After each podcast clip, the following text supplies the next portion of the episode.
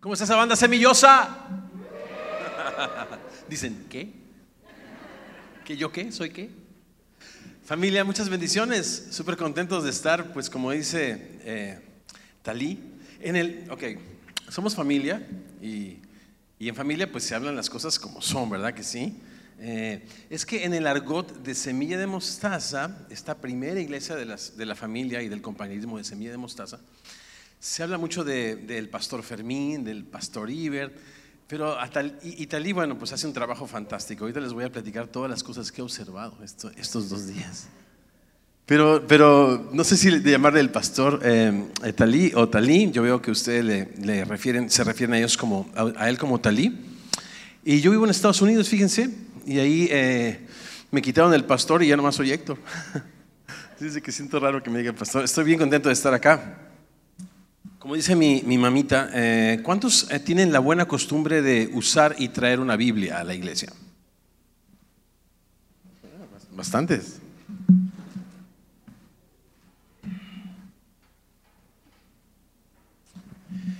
Platicando con el pastor eh, Talí,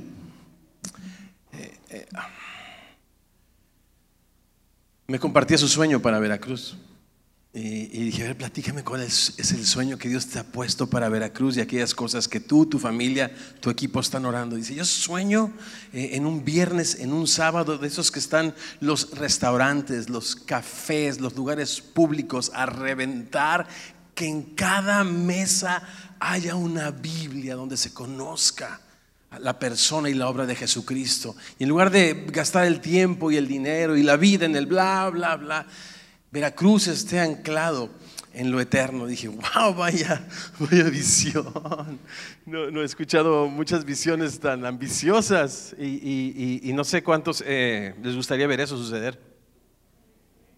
Eh, y, es, es, eh, es- ya se van a dar cuenta cuál es el tópico, pero esta Biblia que, que tengo acá me la regaló el pastor Fermín Cuarto, el pastor de Semilla de Mostaza, justo cuando terminamos esta aventura de fe en Chicago, después de siete años de estar allá, y a punto de irnos a la ciudad de California. Bueno, eh, California es un estado, estamos en una ciudad que se llama Tustin y desde hace un- algunos años estamos plantando algunas iglesias en, en aquellos lugares y me regaló esta Biblia. Eh, la anterior se la regalé al pastor Lenin, la tenía súper marcada y esta, bueno, pues también. Sé que hay eh, opciones eh, electrónicas, pero por alguna razón eh, yo crecí leyendo la Biblia en tinta y papel y, sé que no es popular. Creo que no- nos, nos ven así como que del siglo pasado, pero a mí me gusta dejar en claro que nuestra fe y nuestra esperanza y nuestra confianza está en el Dios de la Biblia, ¿no? Y por tal razón, pues este, hago el esfuerzo de no traerla en mi teléfono, sino traerla en mi mano y leerla y hojearla y ponerla en mi corazón. Y fíjense qué interesante que, que la Biblia goza de los mismos atributos de la deidad. Yo no sé si ya se han dado cuenta de cosas de ese tipo, pero, por ejemplo, eh, Dios es espíritu, ¿verdad que sí? Jesús dice, mis palabras son vida y son... Oh, ¿no? Eh, Jesús es el camino, la verdad y la vida. Y Jesús dice en Juan 17, en esta oración preciosa al Padre, santifica a mis discípulos en tu palabra, tu palabra es verdad. Entonces, espíritu, la Biblia y Dios son espíritu, la Biblia y Jesús son verdad. Eh, eh, ¿Qué me dicen de eternidad? ¿Alguna definición, digo, de las más cortas y las más concretas de, de Dios es el que, el que era, el que es y el que siempre será, el que tiene existencia en sí mismo? Y Jesús dice de su palabra, cielos y tierra pasarán, pero mis palabras no pasarán. Y, digna de alabanza, por ejemplo, ¿no? En tu, en tu nombre alabaré tu palabra. Y dice Isaías que Él no comparte su gloria con nadie. Es, es interesante, de verdad. Eh, ¿Por qué digo esto? Porque es un libro eh, yo pienso que maltratado, ¿no? abusado, y no me refiero por los incrédulos, ¿eh? me refiero por los creyentes. ¿no? Eh, así como no se puede esconder el amor a la esposita, ¿verdad que no? Cuando uno ama a la esposita, eh, yo tengo 32 años eh, casado con, con, bueno, eh, con, con, una esposa hermosísima. Voy a decir otra cosa. Pero cada día estoy más enamorado de ella. Tengo aquí a mi hijo Eric, que está aquí conmigo justo en esa esquina. Eric, de 25 años, está conmigo, me acompaña.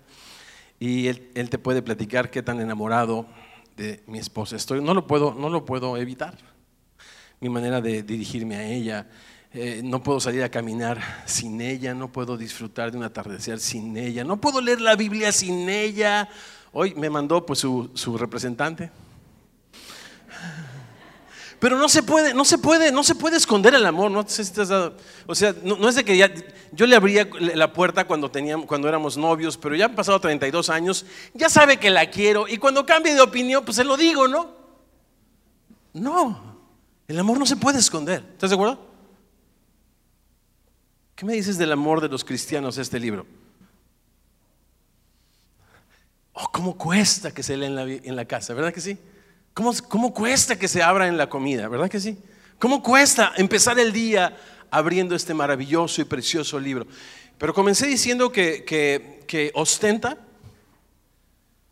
los atributos de la deidad. Y mira este, este pasaje, Salmo 138, verso 2 es impresionante.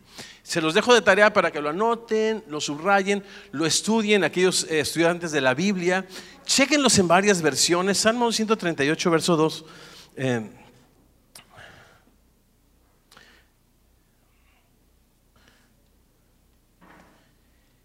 dice, me postraré hacia tu santo templo y alabaré tu nombre por tu misericordia y tu fidelidad, porque has engrandecido tu nombre y tu palabra sobre todas las cosas. Chécate esto. Dios ha engrandecido su nombre y su palabra sobre todas las cosas. Bien, este, esta es una traducción eh, que en la mayoría de los casos conserva la forma original. Se le llama una correspondencia formal este tipo de traducciones, donde no hacen ningún esfuerzo por traerla a nuestra cultura, a nuestro tiempo, tratan de mantener la forma original. Pero aún así, esta Reina Valera, este versículo, a mi juicio, no le hace tanta justicia, porque el original está más orientado a has engrandecido tu palabra por encima de tu nombre. O sea, Dios honra su palabra. No sé si se han dado cuenta en la vida, en el ministerio de Jesús, qué manera de honrar la palabra del Padre, de guardar la palabra del Padre, de cumplir la palabra del Padre. ¿Están de acuerdo? De hecho, Jesús mismo es la palabra hecho carne. ¿Verdad? Porque Entendemos que por la palabra de Dios fue creado todo lo que no existía, ¿verdad? De lo que, lo que existe de lo que no existía, ¿se acuerdan? Y dice el Evangelio de Juan que, que, nada sin Jesús fue hecho, que todo lo que existe fue hecho por Él y nada ha sido hecho sin Él.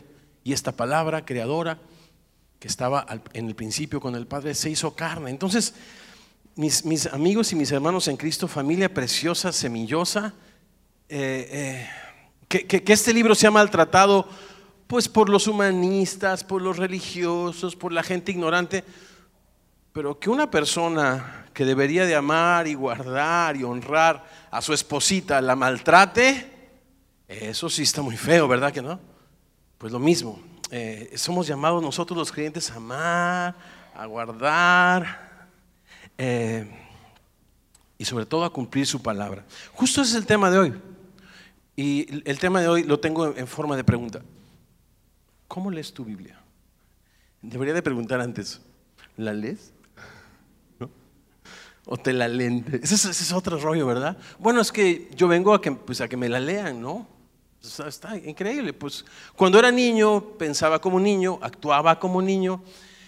Pero llega un momento de madurez en que todos somos llamados a dejar esas costumbres de niños y avanzar. Y justo de eso trató la conferencia de los varones ayer, avanzar, caminar, no volver atrás. ¿Cómo lees tu Biblia? Yo quiero invitarles a que vayamos al, Evangelio de Lucas en el capítulo 10 y por los siguientes minutos estemos eh, tratando juntos de responder cómo lees tu Biblia. Mientras eh, continúo con el um, anuncio de- del discipulado de navegantes. Ojo que el discipulado de navegantes no es un discipulado informativo. Digo, ¿para qué más información si la tenemos en un clic en Google? ¿Estás de acuerdo? Es un discipulado formativo, donde los hábitos espirituales hacen toda la diferencia en tu crecimiento espiritual. Es muy interesante porque este, este, este tema de hoy, de repente nu- nuestra, nuestra formación religiosa es más, es más dada a, a cuestiones místicas, a dejar que Dios de una manera impresionantemente sobrenatural resuelva las cosas que en su palabra nos ha dado a nosotros resolver, tomar, tomar responsabilidad de nuestra vida espiritual. Enséñame a un cristiano que lee todos los días la palabra de Dios, la marca, la estudia, ora, y yo te voy a mostrar a una persona madura, espiritual, llena de amor, enfocada en servir a Dios y en servir a los demás. Y eso no tiene nada que ver con que el pastor ore por ti. ¿Tiene sentido lo que estoy diciendo? Es, es- es es la famosa este, conversación incómoda, donde somos invitados todos a tomar responsabilidad de nuestra vida espiritual. ¿Cómo lees tu Biblia? Evangelio de Lucas, eh, capítulo 10, comenzando en el versículo 25. He aquí un intérprete de la ley se levantó y dijo, para probar a Jesús, Maestro, ¿haciendo qué cosa heredaré la vida eterna? Él le dijo, ¿qué está escrito en la ley? Y nos dice hoy, ¿cómo lees tu Biblia? Aquel respondiendo dijo, amarás al Señor tu Dios con todo tu corazón y con toda tu alma y con todas tus fuerzas y con toda tu mente y, a tu prójimo como a ti mismo. Y le dijo, bien has respondido, haz esto y vivirás. Tengamos una palabra de oración. Señor hermoso, abre nuestros ojos esta mañana para que veamos en tu palabra las maravillas de tu ley. Señor, contemplando en ella tu gloria como en un espejo, seamos transformados a tu imagen, como por tu espíritu. Oramos estas cosas y más en tu nombre. Y Semilla en Veracruz decimos, amén. Felicidades por sus cinco años. ¿Cómo tu Biblia? En, en- en su prólogo, el Evangelio de Lucas, que por cierto lo que vine a hacer hoy es antojarles la lectura de la Biblia. Entonces, me tomo un minuto más para hablarles del Evangelio de Lucas. ¿no? Este, este Evangelio de Lucas eh, tiene un prólogo de cuatro versos eh, extraordinario, compuesto como una de las, como cualquiera de las grandes obras de la literatura. Tiene una composición, el puro prólogo increíble. Y en ese prólogo dice que, que, eh, que él ha hecho una investigación exhaustiva para poner por orden todas aquellas cosas que entre ellos han sido ciertísimas tocantes al ministerio de Jesús, eh, para que Teófilo sea instruido en la verdad. Entonces, hace referencia a que hay un orden, pero el orden en Lucas no es un orden cronológico, ¿ok? Sino es un orden temático. ¿Por qué lo digo? Porque al leer y releer y releer Lucas te vas a dar cuenta de la armonía temática tan increíble.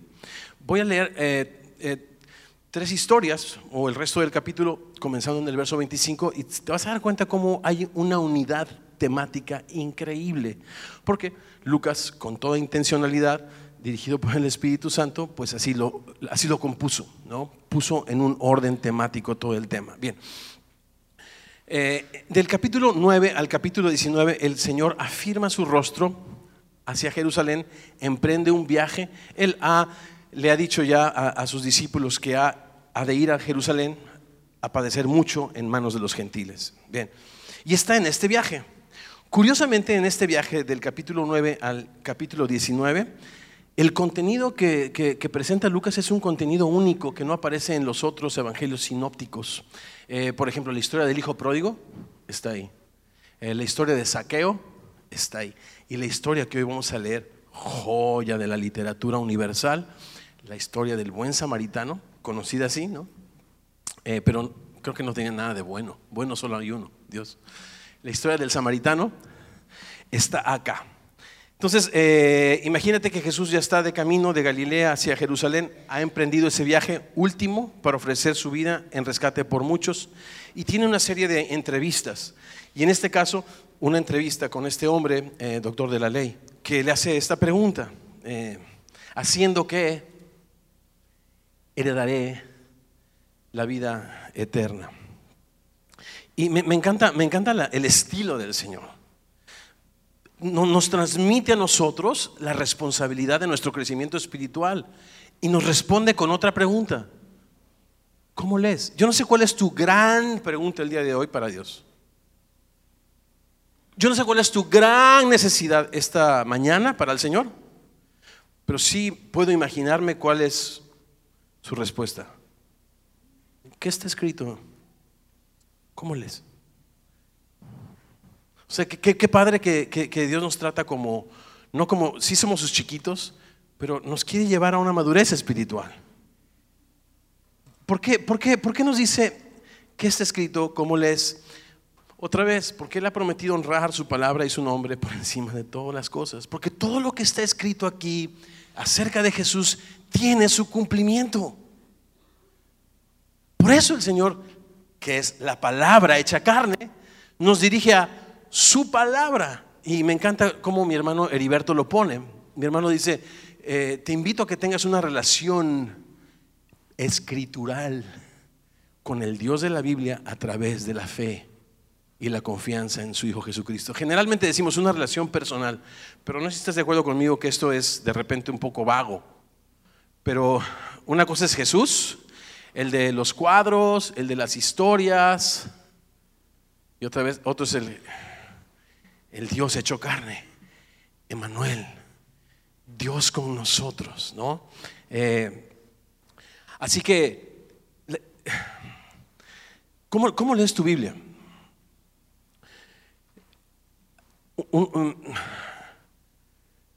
acá la respuesta de, de, este hombre es, bueno, en mi Biblia dice que el todo, del, el todo del hombre, el todo del hombre, el todo del hombre es amar a Dios con toda la mente, con todo el corazón, con todas las fuerzas. Y a mi prójimo, como a mí mismo. Y el Señor que dice, genial, haz esto y vivirás. Ahora, eh,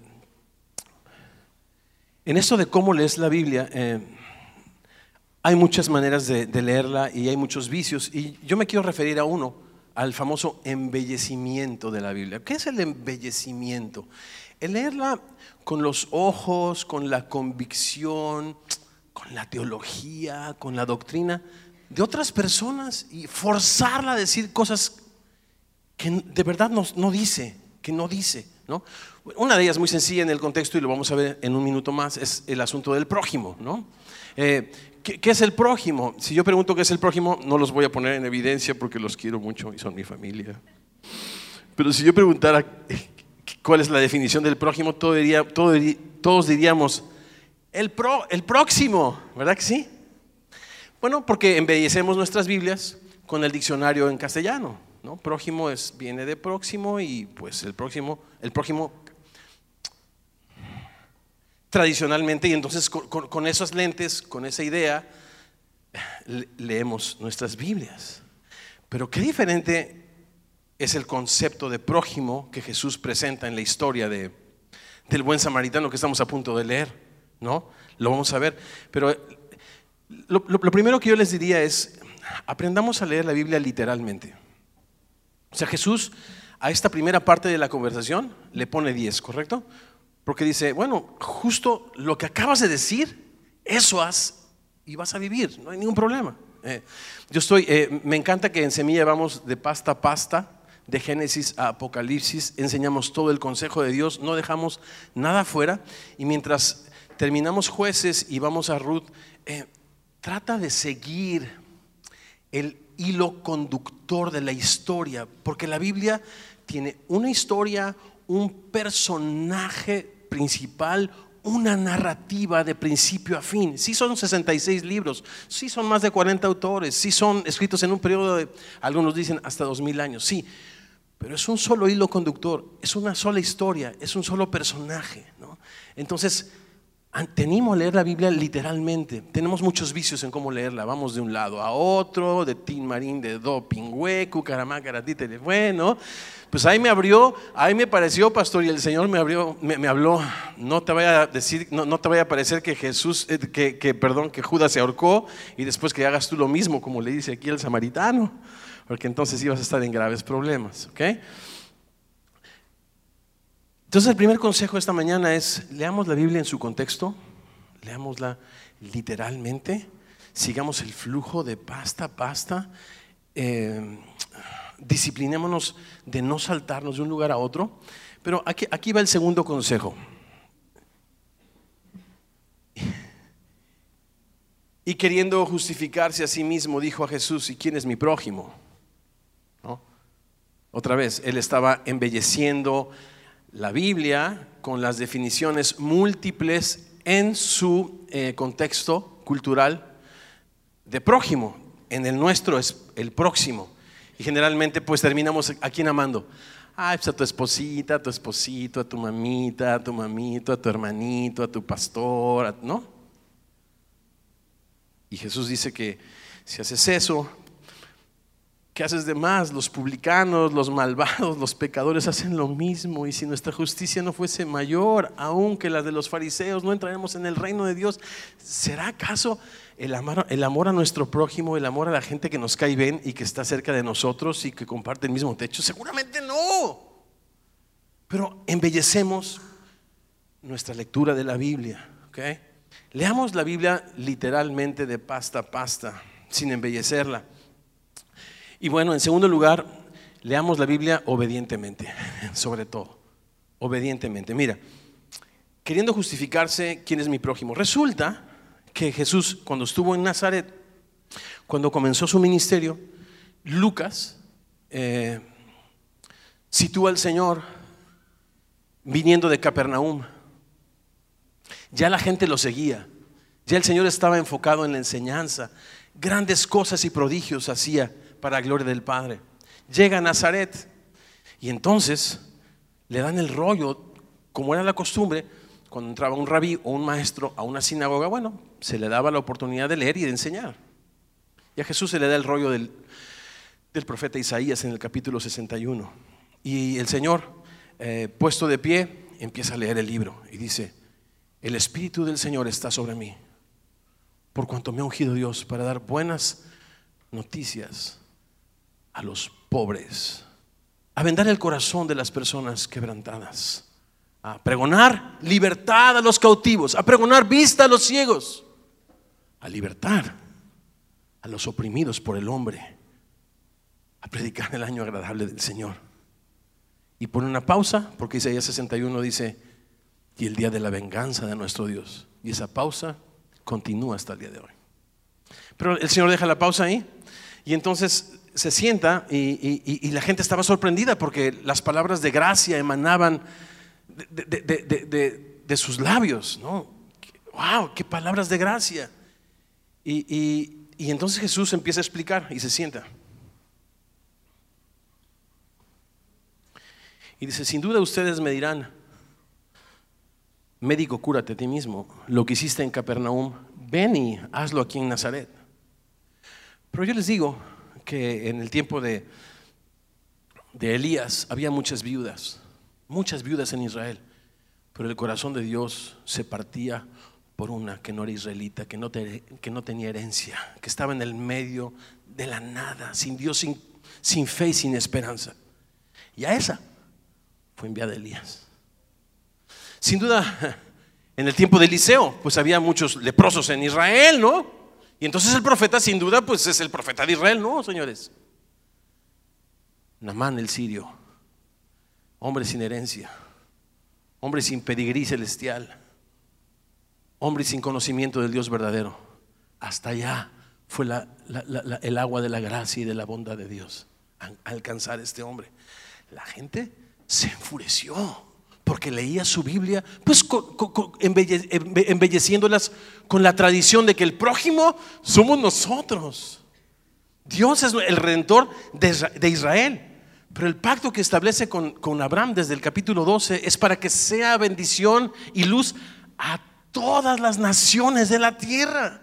Y ya para entonces Israel estaba totalmente ensimismado.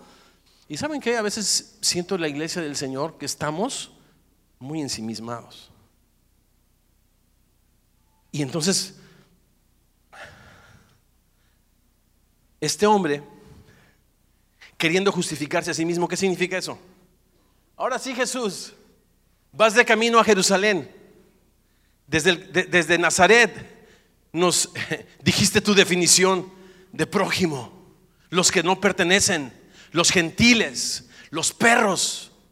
Ahora toda la gente, con mi pregunta, vas a, vas a ver que tu atención está para los que no pertenecen. Eh, no sé, Señor. Y entonces el Señor platica una historia. Y la historia es la que estoy a punto de leerte. ¿Tiene sentido lo que estoy diciendo? ¿Sí? Si no, este, preparen los jitomates, por favor.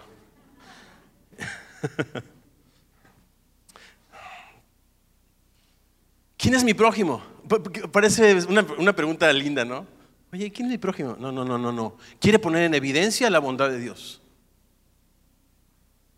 Quiere justificarse de que solo Israel será salvo. Un hombre descendía de Jerusalén a Jericó y cayó en manos de ladrones. Empieza a contar el Señor en esta historia que la literatura universal califica como una de las mejores contadas. Los cuales le despojaron e hiriéndole se fueron, dejándole medio muerto. Aconteció que descendió un sacerdote por aquel camino y viéndole pasó de largo. Asimismo, un levita llegando cerca de aquel lugar, viéndole, pasó de largo. Pero, contraste, un samaritano que iba de camino vino cerca variable y viéndole fue movido a misericordia. ¿Cuál es la constante en estos tres personajes? Los tres le vieron. ¿Cuál es la variable? Uno se atrevió a acercarse, a enmugrarse a ensuciarse. Y a ese Dios le volteó el corazón al revés, con su amor y con su gracia. Qué increíble, ¿no? Viéndole fue movido a misericordia y acercándose vendó sus heridas, echándoles aceite y vino y poniéndole en su cabalgadura lo llevó al mesón y cuidó de él. Al otro día al partir sacó dos denarios, se los dio al mesonero y le dijo, cuídamele y todo lo que gastes de más, yo te lo pagaré cuando regrese. Y otra vez Jesús transmite la responsabilidad de nuestra vida, de nuestro crecimiento espiritual a nosotros. Por eso el discipulado es tan importante, porque es esto, el tomar responsabilidad de nuestra vida espiritual. O sea, de repente Dios no te va a resolver las cosas. Él ha escrito, ha escrito su palabra y te va a preguntar cómo lees. Y te pregunta, ¿quién, le, le pregunta a este hombre, ¿quién pues de esos tres te parece que fue el prójimo del que cayó en manos de los ladrones? Y el otro, el que usó de misericordia con el Señor. Entonces Jesús le dijo, ve y haz tú lo mismo. Y ustedes saben, por el Evangelio de, Juan y por, y, por, la historia, que, los samaritanos y los judíos no se llevaban. Los samaritanos eran una mezcla de, judíos con otras, con otras religiones paganas que otra vez les consideraban eh, traidores, eh, degradados, y la gente si tenía que subir a, Galilea o, ir de Galilea a, Judea, rodeaban simplemente Samaria, no se llevaban, no se trataban, en otras palabras eran enemigos. Y, esta, y, tradicionalmente en esta historia nosotros eh, le llamamos el buen samaritano, pero si leemos como Jesús nos dice, literalmente, no tiene nada de bueno. A él Dios le movió el corazón. Y tú puedes decir, pues a mí no me lo ha movido por mi suegra. Ah, bueno. No, pues, está bien. Aquí la pregunta es, ¿cuándo fue la última vez que te acercaste y te ofreciste hacer algo por ella y viste su necesidad y su dolor? ¿No? Es, fantástico. Eh, hablando de leer la Biblia obedientemente, y antes de ir al punto final de, lo que quiero compartir, eh, Vivo en, California, en un condado que está entre San Diego y Los Ángeles. como a 130 millas de, de la frontera. Y estamos plantando una iglesia también en Tijuana y de repente viajamos mucho de un lugar a otro. En ese fin de semana estaba yo en Tecate, también otra ciudad fronteriza de Baja California Norte.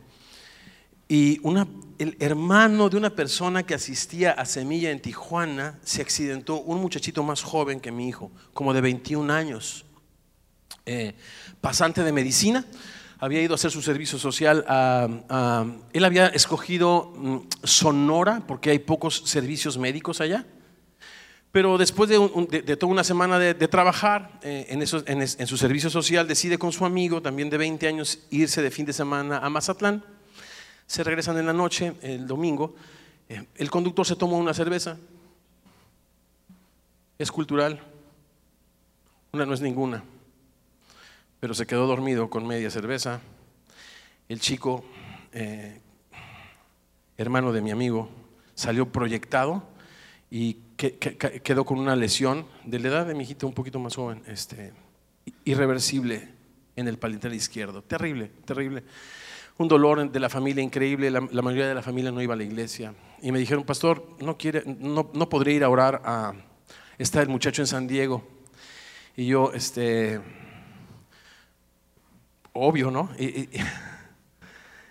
fui, fui, fui para allá en mi viaje de regreso de, Tecate. Y eran las 10 de la noche, me daba un poco, un poco de pena interrumpir, pero, pero entré y estaba solo la madre, incorporado al muchacho. Cuando vi al muchacho, el cabello de mi hijo, la piel de mi hijo. Me imaginé a mi esposa tratando de incorporar a ese muchacho con los ojos completamente desorbitados y con una lesión en su cabeza irreversible, en un doctor pues, que tenía un futuro brillante, ¿no? Y, no sé qué le dije a la señora, me fui a mi carro, me, me puse a llorar. Me puse a llorar y llorar y, y a llorar de impotencia, a llorar por la condición de este muchacho, por el dolor de esta mujer. Y, y mi reflexión fue, hace mucho tiempo que no siento en carne propia el dolor ajeno. ¿Por qué? Quizá porque estamos demasiado lejos. Quizá porque no estamos leyendo nuestra Biblia obedientemente. Quizás porque solamente nos quedamos en leerla, leerla literalmente. Pero eso nos tiene que llevar a algo, a obedecer. ¿Están de acuerdo con eso? A obedecer. y ha sido una reflexión increíble y el vivir en la frontera me ha permitido estar muy cerca del dolor. Esta mañana, bueno, ayer en la noche estaba escribiendo, estoy escribiendo un libro y estaba en un, en un, en un capítulo donde estoy narrando la historia de, Mari, una inmigrante eh, hondureña que la conocí en la calle, yo quería hacer un concierto, quería salvar a todo Tijuana y de repente me encuentro con la historia de Mari y Mari me dice que su hija eh, de 16 años está embarazada, viene con sus nietecitos, tiene otra hija que quedó varada en Tapachula, Chiapas, porque la deportaron, regresó y la tenían como capturada en una casa de seguridad extraña, eh, temía por su vida, eh, todo un drama, mano. Y entonces, ¿qué dices? Pues lete Juan 3:16, Dios te ama, déjame hacer una oración por ti. Eso haría Jesús. La historia es, la lleva al mesón, cuida de ella, y regresa y paga lo que sigue, ¿estás de acuerdo? Eh, me cautivó esa historia, En otras palabras, el, samaritano no tiene nada de, no, tiene ninguna virtud. La virtud es el amor de Cristo que conmueve tus entrañas cuando te acercas a la necesidad y le, y le, ves y le conoces de una manera diferente en el rostro de tu prójimo, que no es el que está próximo y el que está en tu casa, es el más necesitado que está cerca de ti, ¿no?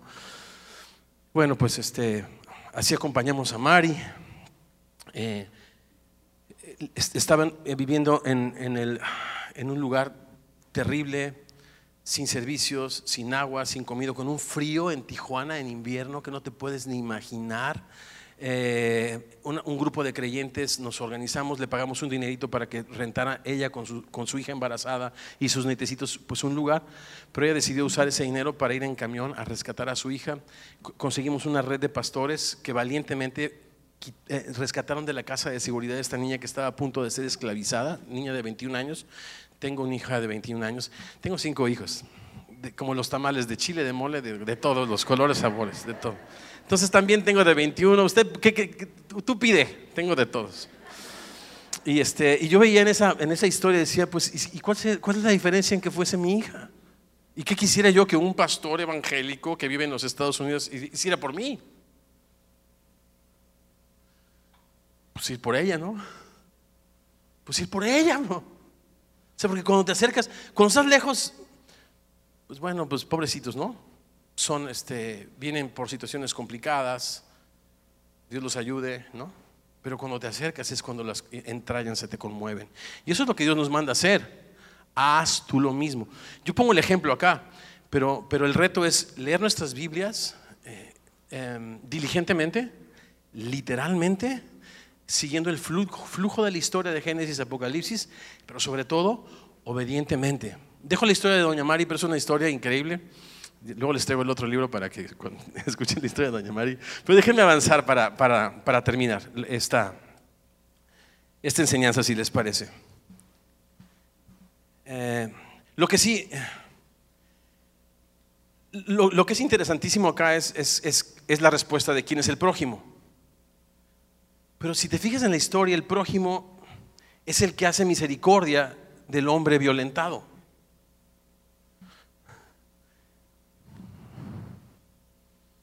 En otras palabras, esta mañana hablé con doña Mari.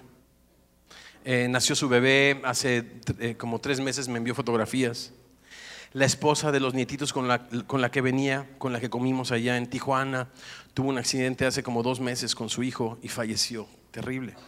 Eh, tiene su corte pronto. Eh, y no sé, Dios ha puesto en mi corazón que sean parte de mi familia, ¿no? Estar pendiente, pues. Y, le llamé y bueno, si quieren al rato les pongo el audio de Doña Mari. Pero, pero ¿sabes qué? Yo no estoy ayudando a Doña Mari. Doña, Doña Mari me está ayudando a mí de ser un cristiano egoísta, religioso. Eh, ayúdame con la lista, por favor. Ahora sí, saca los tomates. Eh, eh, ensimismado, fariseo,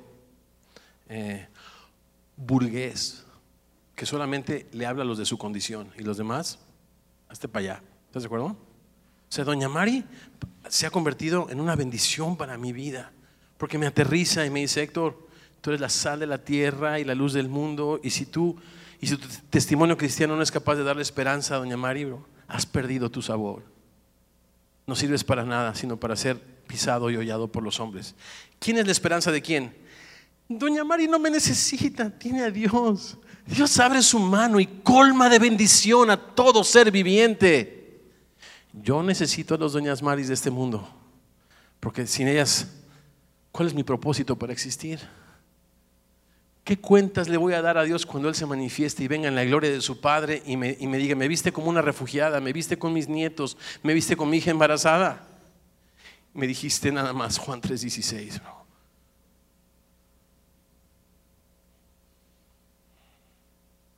Qué importante es leer la Biblia obedientemente, no sé si están de acuerdo conmigo. Porque en semilla amamos la Biblia. Pero amémosle, sigámosle abriendo la puerta a la esposita después de 40 años, ¿no? Sigámosle tratando como, ¿no? como vaso más frágil. Si, decimos que amamos la Biblia, hagámoslo. De hecho y en verdad. la última parte de esta, de esta reflexión, si me lo permiten, les hablaba de que las historias están conectadas, ¿se acuerdan? Que están conectadas. Bueno, pues viene la historia de, Jesús en casa de María y Marta. Y siguen hablando de la palabra de Dios. 38 eh, aconteció que yendo de camino entró en una aldea y una mujer llamada Marta le recibió en su casa. Esta tenía una hermana que se llamaba María, la cual, sentándose a los pies de Jesús, escuchaba su palabra. ¿Notas la conexión? O sea, ¿cuál es la conexión entre entre la historia de, este hombre que le pregunta, pues la palabra, ¿cómo lees la, cómo lees la Biblia? ¿Qué está escrito? ¿Cómo lees? Bueno, pues estaba escuchando su palabra, muy bien. Eh, pero había otra persona. Marta se preocupaba con muchos quehaceres. Mi mamá se llama Marta. Cada que leo aquí me imagino a mi mamacita. ¡Héctor! Dios mío. Cuando, cuando era joven, ahorita ya es Héctor. Marta se preocupaba con muchos quehaceres y acercándose dijo, Señor, ¿no te das cuenta que mi hermana me deja servir sola? O sea, Marta estaba enojada con el Señor, ¿eh? Ojo. O sea, no con su hermana, no solamente.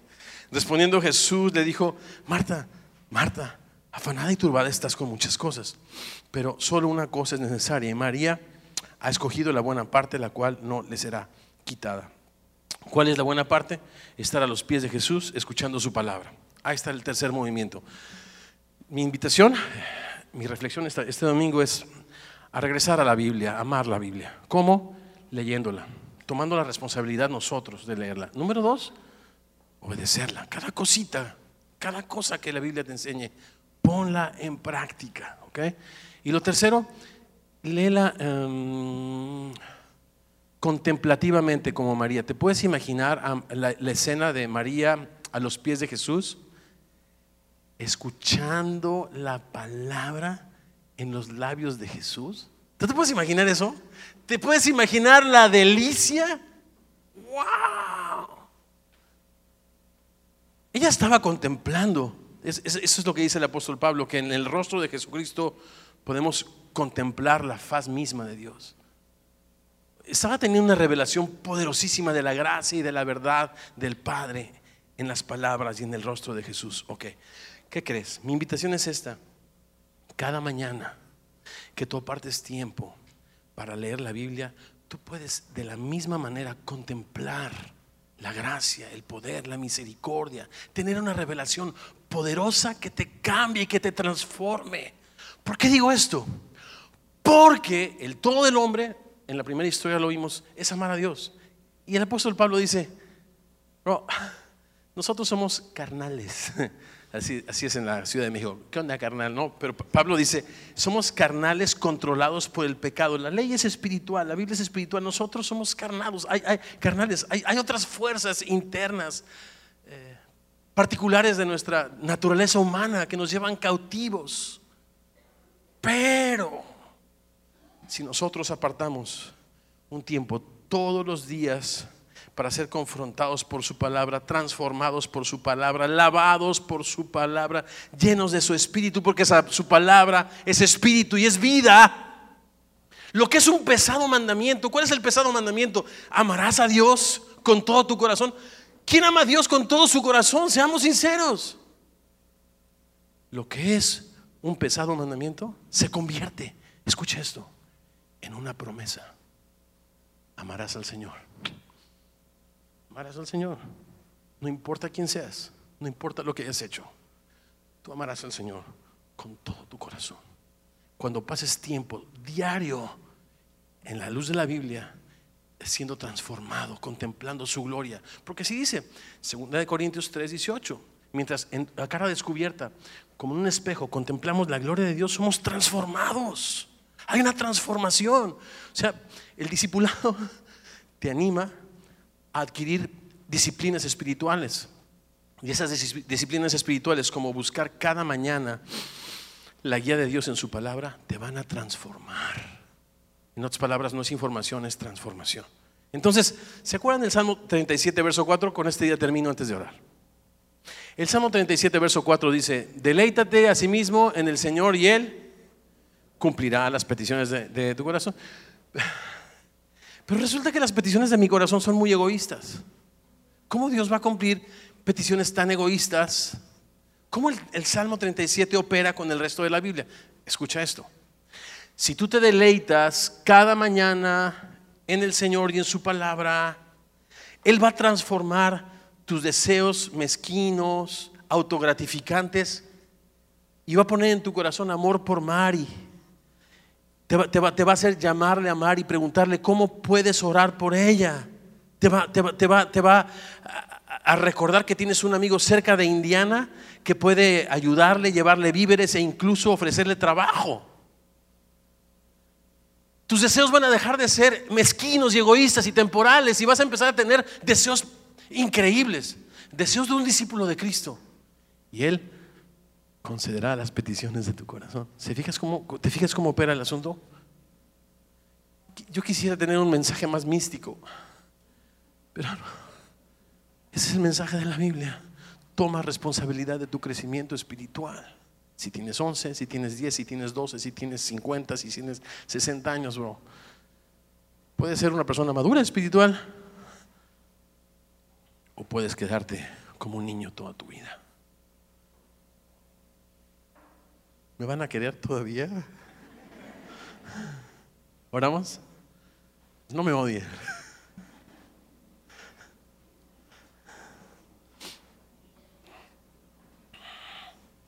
Dice el Salmo 5, Señor, eh, oh Dios, de mañana, de mañana escucharás mi voz.